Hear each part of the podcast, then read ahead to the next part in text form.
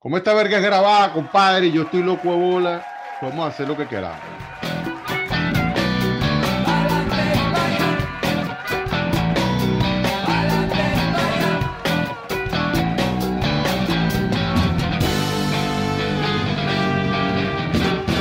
Palantes para allá. Amenas y educativas entrevistas a importantes emprendedores latinoamericanos que emigraron con éxito a tierras lejanas. Palantes para allá, el programa más ameno y educativo para toda la familia latinoamericana.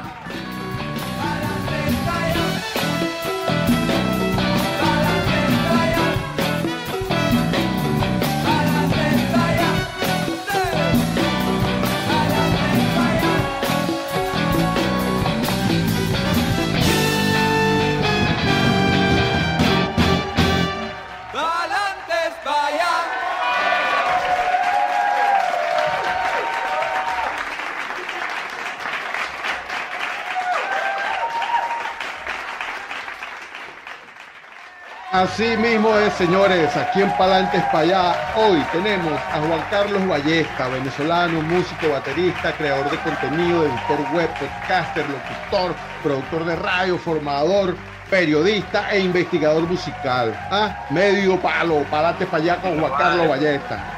Quien desde el año 2008 es el director y editor de la revista La Dosis. Revista ahí están los links. Bienvenido a Palante para allá, querido Juan Carlos Ballesta, nos aquí desde España. Oye, Osvaldo, gracias por esa introducción. Desde las antípodas. ¡No joda! Bienvenido, Juan Carlos, bienvenido a Palante para allá. Naciste en Caracas, ¿correcto? Sí, sí, soy caraqueño. Ajá, por favor, háblanos un poquito de esos primeros años, la urbanización donde creciste, los colegios donde estudiaste. Yo eh, nací y crecí, eh, viví en Altamira, Altamira Sur, para ser más preciso, eh, toda mi niñez y adolescencia. Viví en esa zona, para los que conozcan Caracas, en esa zona donde funciona, donde está el Teatro Altamira, donde está la Torre Británica, esa zona del Altamira Sur digamos, de- del, del anfiteatro del metro, que antes había una placita que era donde yo jugaba siendo niño. Donde está ese anfiteatro, había una, una placita bien, bien bonita, no existía, por supuesto, el metro, y era Altamira era otra cosa. Y yo crecí, digamos, ahí, e incluso buena parte de mi familia vivía ahí, mi familia paterna, en el mismo edificio incluso para, para aquellos que, que tengan memoria, digamos, ochentera en, en- en Caracas, bueno, yo viví en el edificio de, de- del Greenwich Pub, donde estaba ese famoso pub, que era un huequito, ¿no? Claro, claro. Eh, y, y bueno, pues nada, fue una, una infancia feliz y una adolescencia feliz en esa zona, porque además éramos un grupo de amigos eh, que vivíamos todos por la misma zona. Ahí comenzamos a tocar, ahí incluso en mi, cuando yo tuve mi primera batería, que la metí ahí en mi, en mi habitación, eh, mi mamá fue, pasó a, a- a ser la, la mamá más conocida y más mentada de toda la cuadra por el escándalo que yo hacía. Y, y bueno, después de cuando yo entré en la universidad, nos mudamos a Macaracuay. Y ahí, bueno, este, las cosas cambiaron un poco, eh, pero, pero también fue, fue muy, muy chévere. Eso fue, digamos, todos los años 80. Pero sí, mi, mi infancia y mi adolescencia transcurrió en Altamira. Sí, bueno, yo, yo estudié, en mi, en la primaria la estudié en un colegio que quedaba cerca de donde yo vivía, eh, un colegio familiar, digamos, porque estaba manejado por una familia de esas educadoras de toda la vida, se llamaba el Instituto Educacional Lander. Y luego cuando terminé la primaria, eh, comencé a estudiar en el Colegio Champañat, que antes quedaba en Chacao y se mudó a, a Caurimare. Estrenó una sede en Caurimare impresionante, Mm. bellísima. Y empezó a ser además un, colegio mixto, justamente el año en que yo comencé a estudiar, en primer año. Eh, y estudié toda la secundaria en ese colegio, e hice amistades increíbles, de hecho, estando en secundaria fue que armamos el primer grupo de rock y... ¿Qué se llamaba? ¿Cómo se llamó? El primer grupo se llamó Partenón. Era un grupo de rock eh, sinfónico, progresivo bueno, o pretendíamos eso. En realidad nuestros modelos en, esos años eran, sí, eran muy pro, eran Emerson Lake and Palmer, eh, Yes, eh, esos grupos Génesis. Esos eran nuestros modelos cuando éramos unos chamitos. Claro, claro.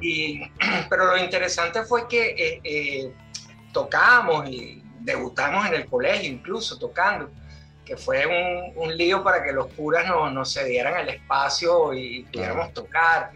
Pero fue divertido. Y, años después, ya en este siglo, eh, nos reunimos el, teclista y yo, que éramos que siempre hemos sido muy buenos amigos. Él se vino a España hace muchísimo tiempo y grabamos un disco con aquellas canciones que tocábamos en, aquella época que nunca llegaron a ser grabadas mm. bien y el, y el que era percusionista del grupo, nosotros ensayamos de hecho en su casa, es un mexicano que luego se hizo famoso, que es el señor González, que tiene una extensa carrera musical como productor, como músico, fue parte de Botellita de Jerez, bueno, en fin, tiene una, una carrera muy, muy extensa, pero yo no lo supe, porque en los 80, bueno, perdimos contacto, él se regresó a México, eh, con su familia y perdimos contacto. Y luego ya años más tarde me entero que el tal señor González era el mismo Rafael González con el que tocábamos en el colegio. Entonces, bueno, eh, de, esa, de ese grupo que éramos cinco, tres hemos seguido eh, ligados a la música de, de, varias maneras, ¿no? Entonces, bueno, esa, esa es un poco la, la, la historia. Bueno, digamos que eh, mi, mi, familia, mi familia, mis primos mayores eran muy fanáticos de, de, los Beatles, de los Rolling Stones y de todos los grupos de, de, la generación Woodstock y todo eso, se la pasaban tocando guitarras y cantando canciones de manera amateur, pero eh, siempre estaban en eso y vivíamos en el mismo edificio, eh, varias familias, los hermanos y hermanas de mi papá, y, y, entonces, claro, yo estaba en contacto siempre con eso y empecé a escuchar radio hmm. de niño, que ese, ese, digamos, creo que es el punto de inflexión para mí en el tema de la música, que yo escuchaba la radio y muy en especial Radio Capital, cuando estaba en, en esos años de, de, que rompían moldes y paradigmas, ponían rock todo el tiempo y, y la música digamos, más, más, más increíble de, la época. Y yo me enganché con, con, con esa, eh, con, esa emisora. Y eso fue lo que a mí en el futuro me, me inspiró para hacer radio. Yo, yo, debo reconocer que si quizá yo no hubiera escuchado radio de niño, imagínate que yo era tan, tan, tan fiebre por, por, la, por la radio que eh, mi abuelo, que tenía un taller de bicicletas, él me, él me, me puso una radio en la bicicleta. O sea, yo, entonces yo rodaba y yo escuchaba, escuchaba radio mientras rodaba. Sí, sí, sí, o sea, fue increíble. Bicycle, Estaba contando por esa época, ¿no? Esa era la época. Sí, sí, claro, claro, esa época, los años 70, cuando era, cuando era chamito. Pues. Entonces, bueno, fue, fue como un, un amor a primera vista, la radio para mí en, esos años de formación.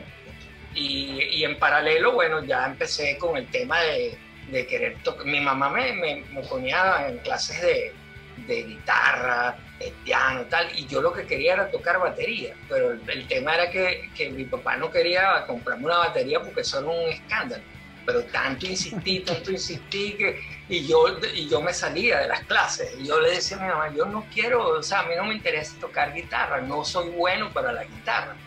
Yo, yo quiero tocar batería y yo me la pasaba armando unos kits con, con, ollas y todo y las tenía destrozadas. Hasta que finalmente dijeron, bueno, sí, me compraron una batería ahí chimbísima, pero bueno, fue la primera batería y a partir de ahí pues nada, o sea, ya, ya puse otra, otra, digamos, otra piedra al, castillo musical que, que, ha sido mi vida. Pues.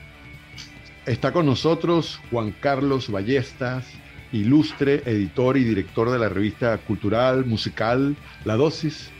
Juan Carlos, háblanos un poco de tus influencias cuando empezaste a tocar la batería. ¿O cuál fue esa primera banda o cantante que casi a todo el mundo hay un momento histórico en la vida de uno que fue el click? ¿Sabes? Que, que, fue cuando tú dijiste, no, ya va, yo, yo voy para acá, esto es lo mío.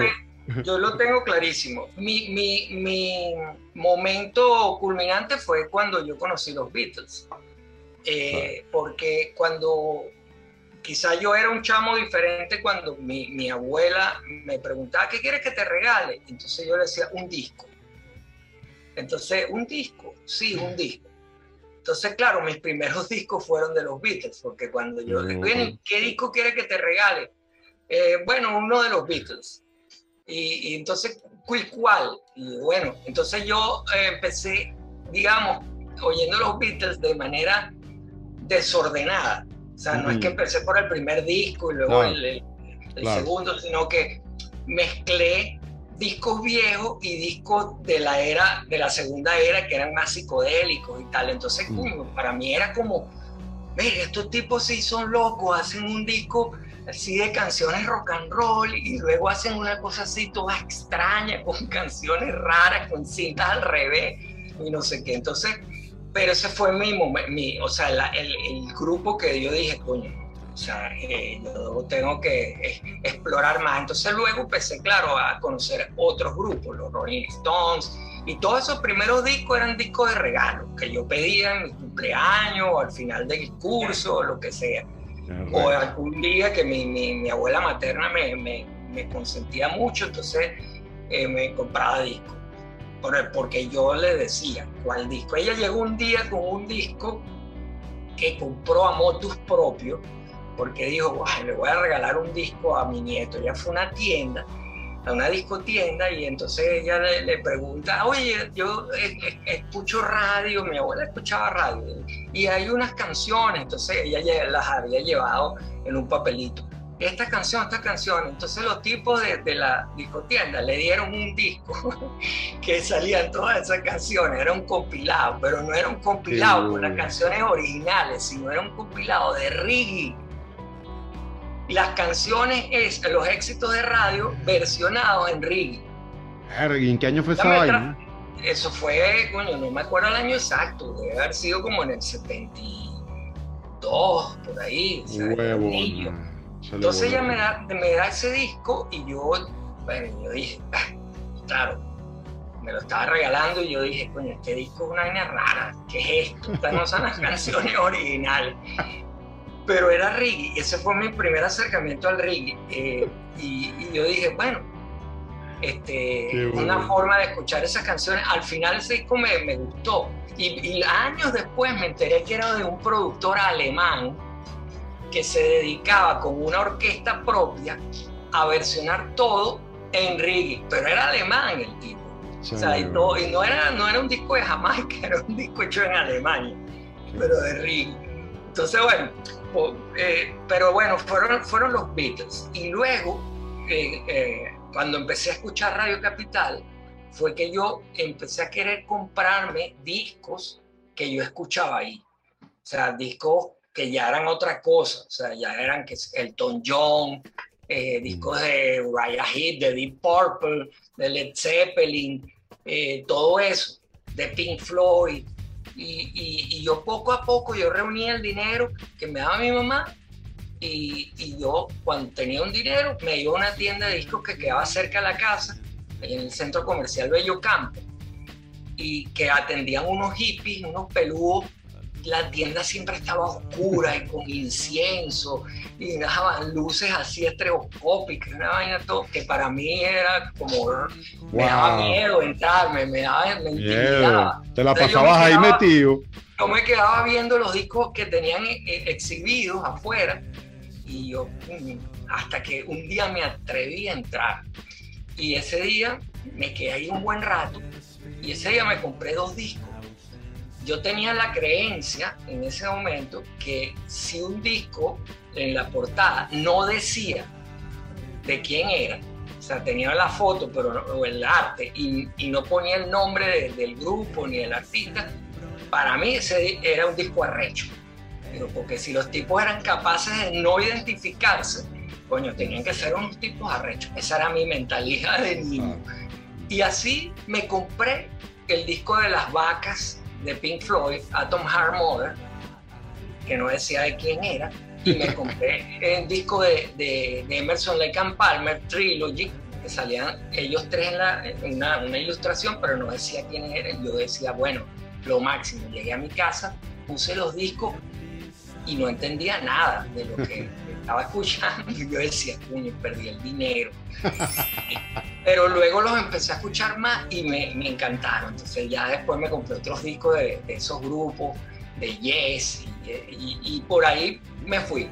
Por ahí me fui y por eso es que esos grupos fueron mis primeras influencias al momento de, de comenzar a tocar batería. Yo quería ser Bill Bruford yo quería tocar como el baterista, el primer baterista de Yes, que luego tocó en King Crimson, que era otro, otro grupo para mí fundamental. Pero aprender, o sea, como novato, querer ser Bill Bruford es como una, una quimera, o una cosa ah. imposible. Yo me podía tocar encima, imagínate, con las síncopas de Bruford y todo, es una locura. Pero ese fue mi, mi primer héroe de la batería. Y sigue siendo, ojo, Sigue siendo. Qué arrecho, qué arrecho. Juan Carlos Ballestas, nuestro invitado especial de hoy aquí en Palantes para allá, quien en el año 2018 nos dice, mira, tú sabes cómo es la vaina. Yo me voy, me voy para el coño, Palantes para allá, rumbos nuevos, tierras lejanas, y España fue su destino. ¿Cómo fue eso, Juan Carlos?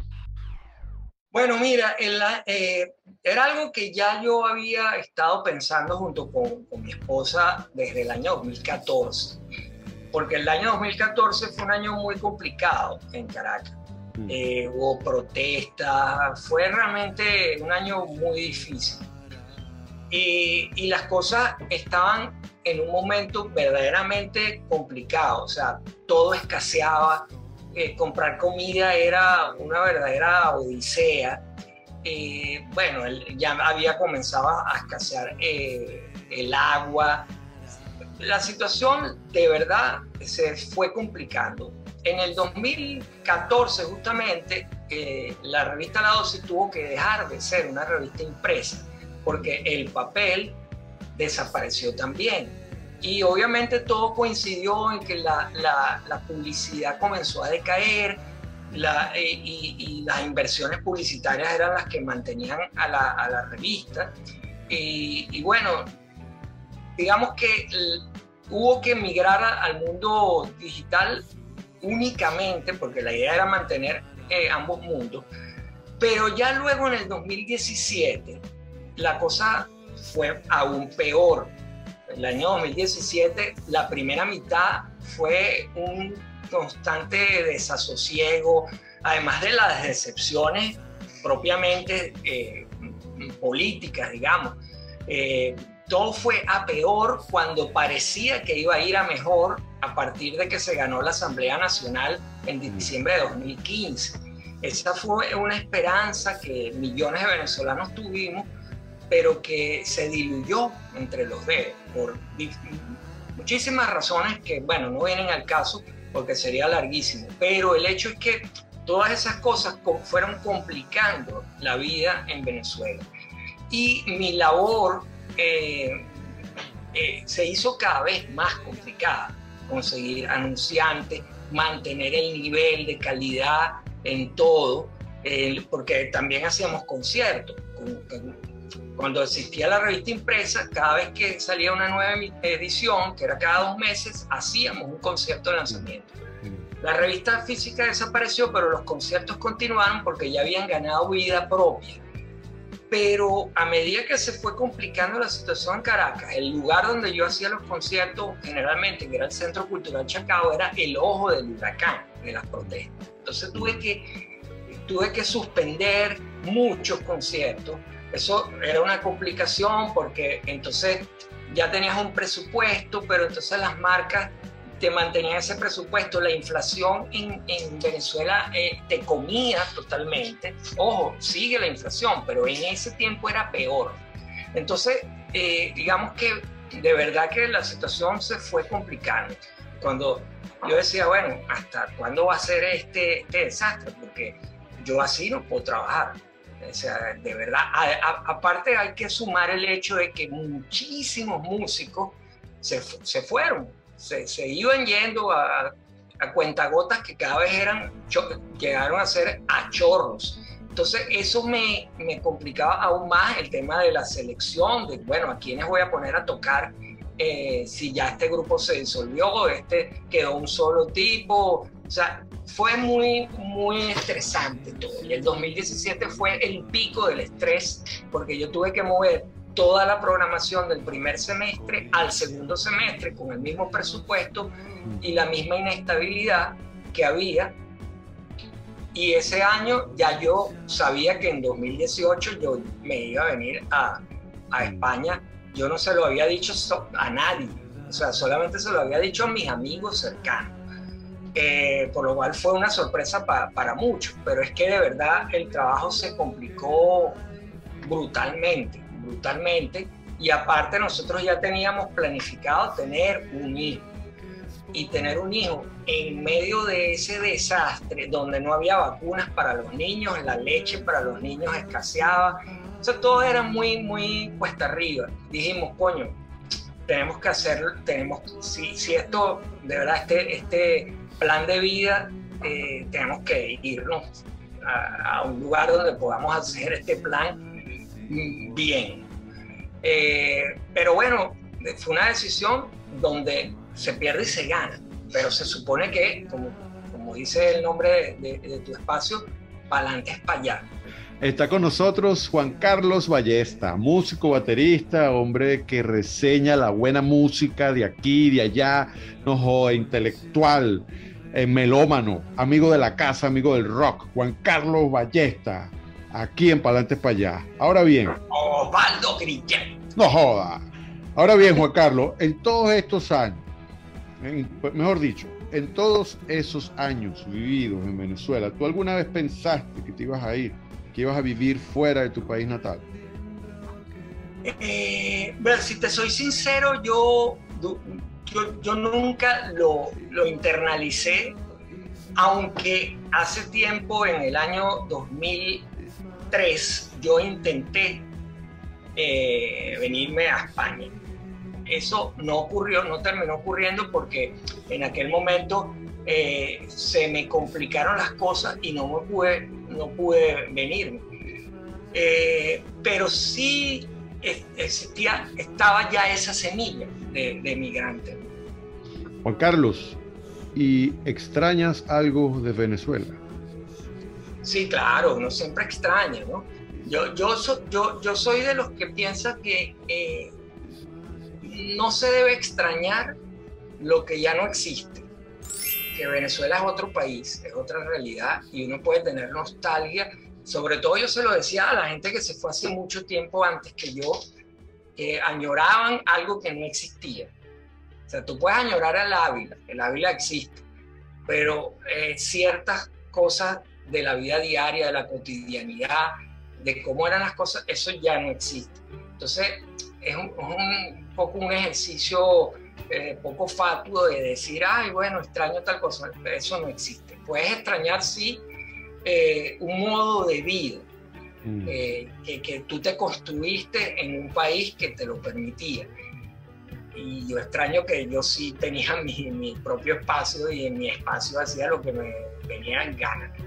Esas cosas sí creo que son importantes valorar, pero como te digo, se gana en otras, otras cosas, en salud, por ejemplo, en el sistema de salud en España que uno allá no, no tenía, eh, en, en calidad de vida, en tener acceso a muchísimas cosas que en, Venezuela no teníamos y fuimos perdiendo con el tiempo cada vez de forma dramática.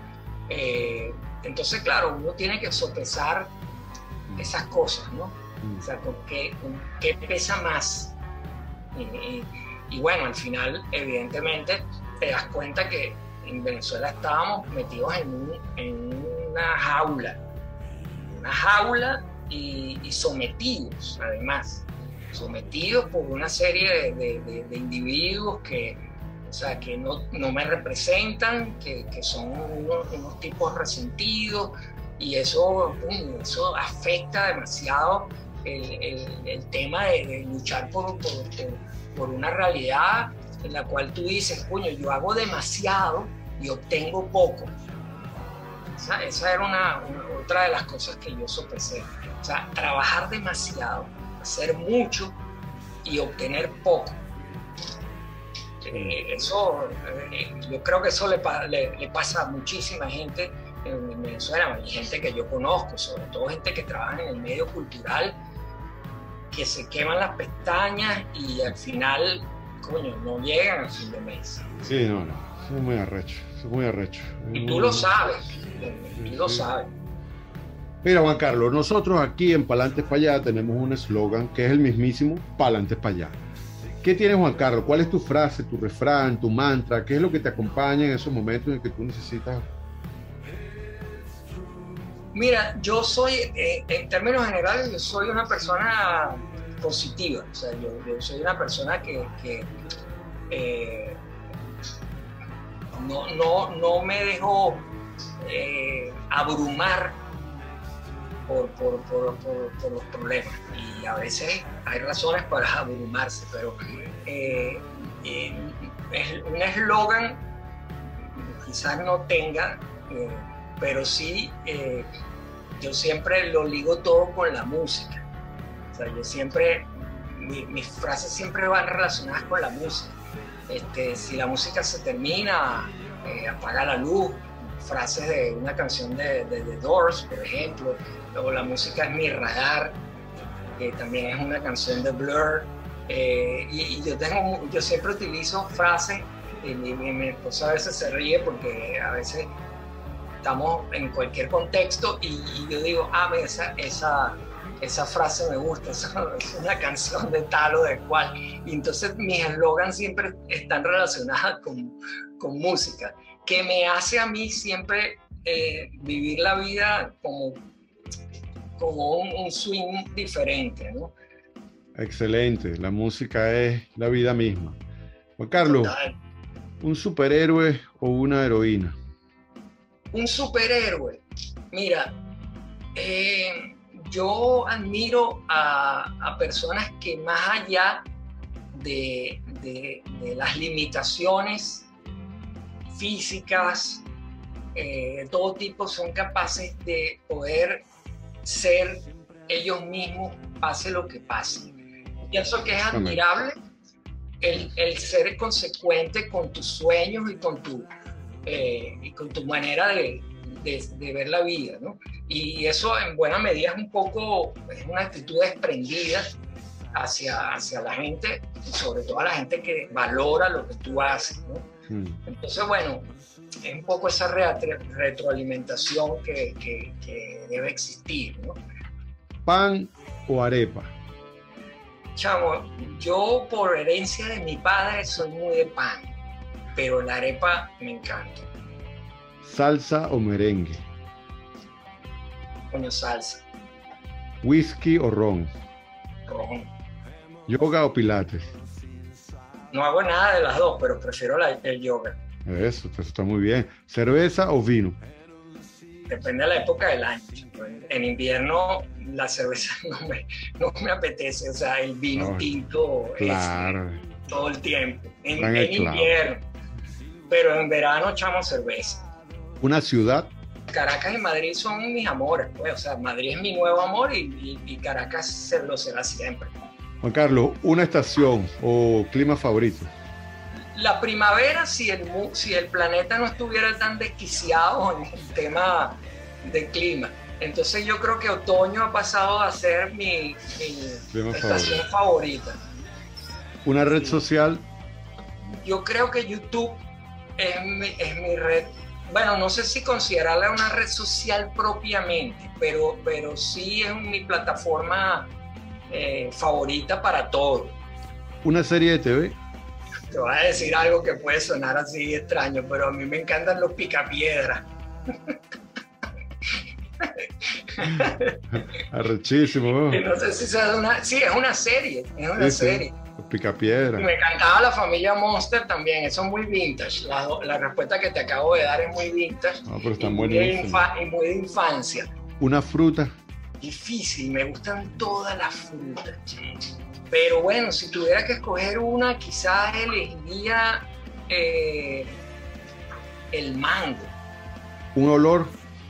El de la tierra cuando llueve. ¿Un sabor? Me, encantan los camarones, los gambas, los mariscos. ¿Un color? El azul. ¿Una mujer? Coño, mi esposa. ¿Un hombre? Mi papá. Estilo musical preferido. El rock. Una película. Pudiera ser Manhattan, de Woody Allen. Un libro. La insoportable levedad del ser me encanta. Me gustan muchos libros, ojo, pero bueno, ese de Milán Kundera puede ser un libro importante. Bueno, Juan Carlos, ¿te consideras religioso, espiritual o escéptico? Eh, no soy religioso. Eh, espiritual, un poquito, no demasiado. Pero sí soy muy humanista. O sea, sí soy, eh, sí creo mucho en el ser humano. Porque, bueno, tengo una formación, mm, una formación en la cual lo científico tiene importancia pero mm. también lo humanista tiene importancia, porque mi cerebro está como partido en dos. Yo estudié ingeniería, pero también eh, humanidades y esas cosas me, me, tienen el cerebro como a la mitad. O sea, yo soy muy escéptico en muchas cosas que, eh, de esas que son muy vagas y, esas cosas de autoayuda y tal. Yo ahí hay mucho farsante. Mm. Eh, entonces soy un poco escéptico en, en ciertas cosas, pero creo mucho en el poder del ser humano. Juan Carlos, ¿y en invierno te bañas todos los días? Trato, sí trato. Yo traigo las costumbres caribeñas de, ser aseado y, sí, lo, sí lo intento. Bueno, pero es que vamos a... puede ser que algún día no, pero, pero sí trato de, bañarme eh, la, mayor cantidad de veces. Todos los días es lo ideal. Muy bien, ha superado con creces aquí en Palante para allá nuestro querido amigo Juan Carlos Ballesta, la sección de preguntas. Juan Carlos, ahora vamos a nuestro juego popular, popular y muy querido aquí para la audiencia de Palante para allá. ¿Me caso, me cojo o para el exilio? Yo te voy a nombrar tres personajes y tú me vas a decir con quién te casas, a quién te coge y a quién mandas para el exilio. Ricky Martin, Chayán, Luis Miguel. Para el exilio, a Luis Miguel. Eh, ¿Quién me cojo? hermana. Será Ricky Martin, que, no le importaría mucho, y la tercera, por descarte, sería Chayanne. Michael Jackson, Madonna o Freddie Mercury. Ah, no, Michael Jackson para el exilio. Chao este, eh, a Freddy, bueno, Freddy sería el que me cojo, pues, porque tampoco le importaría mucho. y me caso con Madonna, evidentemente. Oye, retiro sencillo. Creo que esta elección era como lógica. Kiara, Karina, Melissa. Bueno, yo creo que me casaría con Melissa. Eh, me escogería, yo creo que a, a Kiara. Y a, bueno, a Karina la mandaría para el exilio. Ya la tenemos en el exilio también. está en el exilio. Nuestro, nuestro caluroso y afectuoso y respetuoso saludo a nuestras queridísimas Kiara, Karina y Melissa desde aquí, de para adelante para allá.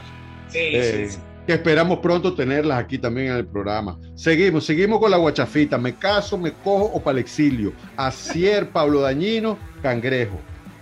Coño, vale. Coño, ahí sí me la pusiste difícil, ¿oíste? Date, date. Coño, para el exilio yo creo que mandaría cangrejo. De pero básicamente, básicamente para que conozca mundo. pues.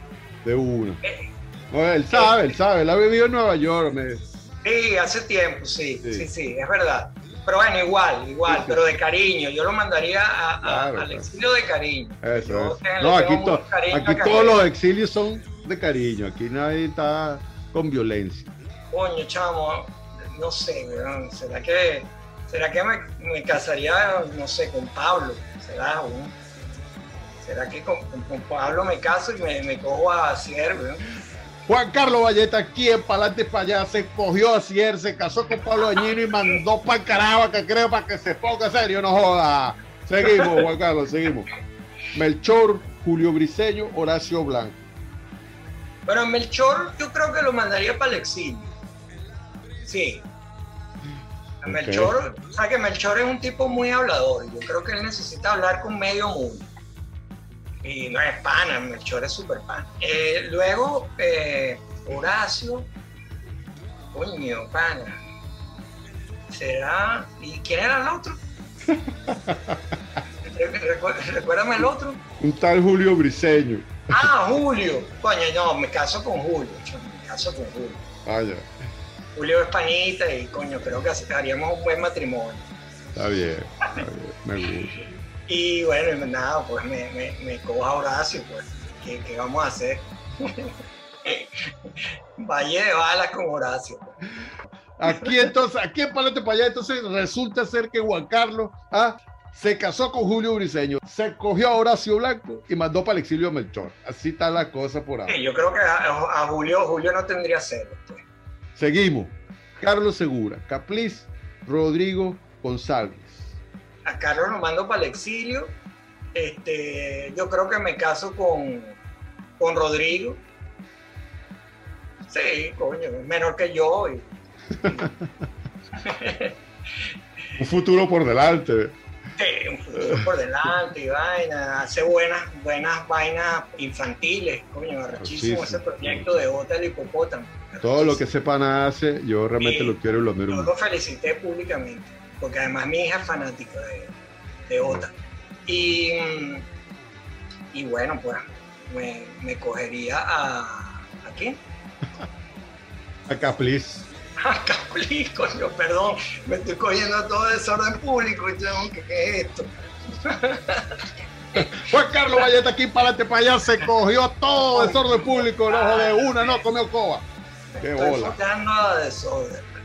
Ok, bueno, ya vamos terminando. Este es el último trío. Polo Truconi, Ramón Castro, Félix Ayueva. Mando para el exilio a Polo Trocón. Me cojo a Ramón Castro y me caso con Félix. Matrimonio abierto, eso sí. Juan Carlos Valleta aquí para adelante para allá, no come coba, dice toda su verdad, revela todo lo que su corazón tiene que dar. Seguimos, Juan Carlos. Este, mira, esta es una de las preguntas más tricky del programa. En Venezuela, desde los años 50, tú muy bien lo sabes, se han formado excelentes agrupaciones musicales. Le pedimos al invitado que nos nombre una, solo una. ¿Cuál sería para Juan Carlos Ballesta, la banda? Eh, Bacalao Men. ¡Bojoda! Excelentísima respuesta. Dictando cátedra aquí en Palante Payada, Juan Carlos Ballesta dice Bacalao Men con toda la chamo, ley. Bacalao Men es de las bandas que más me ha hecho disfrutar a mí y además han, pas- pasa- han pasado por, por Bacalao Men musicazos increíbles. Más allá de su, su líder, Pablo Estacio, chamo, allí ha estado todo el mundo. Bacalao Men, patrimonio cultural de la música pop contemporánea total- venezolana Totalmente, chamo, de totalmente. nivel inter- internacionalicísimo. Así es. Donde lo ponga esa pana, pim pum pan. Muy bien, excelente respuesta. Juan Carlos, nosotros aquí en Palante y para allá tenemos un premio, un premio que enaltece, reconoce eh, el sentir, el orgullo, el, el- el mérito, el, ¿cómo diría yo? La meritocracia no es la palabra, los valores, los valores del venezolano. Es el premio Renio Tolina, creado por la Academia de Palantes allá Enterprise Corporation y Asociados. Ese es un premio que, bueno, nosotros te podemos sugerir a algunas personas, pero realmente lo más importante es que seas tú quien nos diga quién tú le darías el premio Renio Tolino. ¿Tú quieres que yo te diga alguna sugerencia o ya tú tienes ese? Bueno, puedes decirme alguna. Podríamos nombrar a personas como artistas o científicos políticos, como, no sé, Simón Díaz, Oscar de León, Laureana Márquez, Edgar Ramírez, Carolina Herrera, Leonardo Padrón, Miguel Cabrera, Benjamín Rauseo, Carlos Cruz Diez. Eh, ¿Sabes? Son tantos y tantos y tantos los venezolanos que con su trabajo y su esfuerzo y su, y su talento han puesto el nombre de Venezuela muy en alto, no solo por un éxito comercial o artístico, sino por los valores como personas. Por eso se llama el Premio Renio Tolina. Sí, claro. Bueno, venezolanos de verdad insignes ha habido muchísimos, ¿no? Y, claro, eh, si lo, si lo si circunscribimos a la, a, la, a la, cultura, digamos, porque claro, pudiéramos nombrar incluso científicos, ¿no? Que ha habido muchísima, muchísima gente de talento eh, en Venezuela. Pero mmm, yo, yo creo que, eh,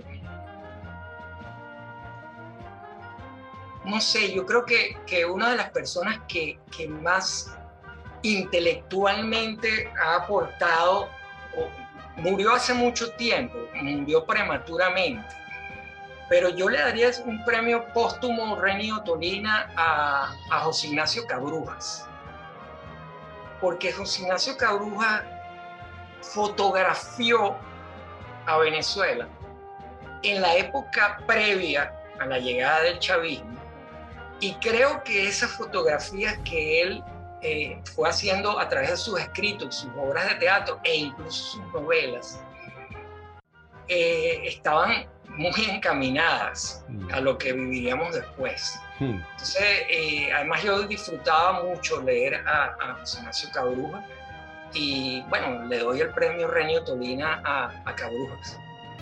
Premio Renio Tolina a José Ignacio Cabruja, no aquí de parte de Juan Carlos Ballesta, a quien tuvimos felizmente aquí en Palantes para allá. Muchísimas gracias, Juan Carlos, por estar con nosotros aquí en Palantes para allá. Gracias, Osvaldo. Nuestro más afectuoso, cariñoso abrazo siempre y seguimos en contacto a través de la buena música. Gracias por esta divertidísima este encuentro único, sin duda alguna. Bochinche que para adelante para allá.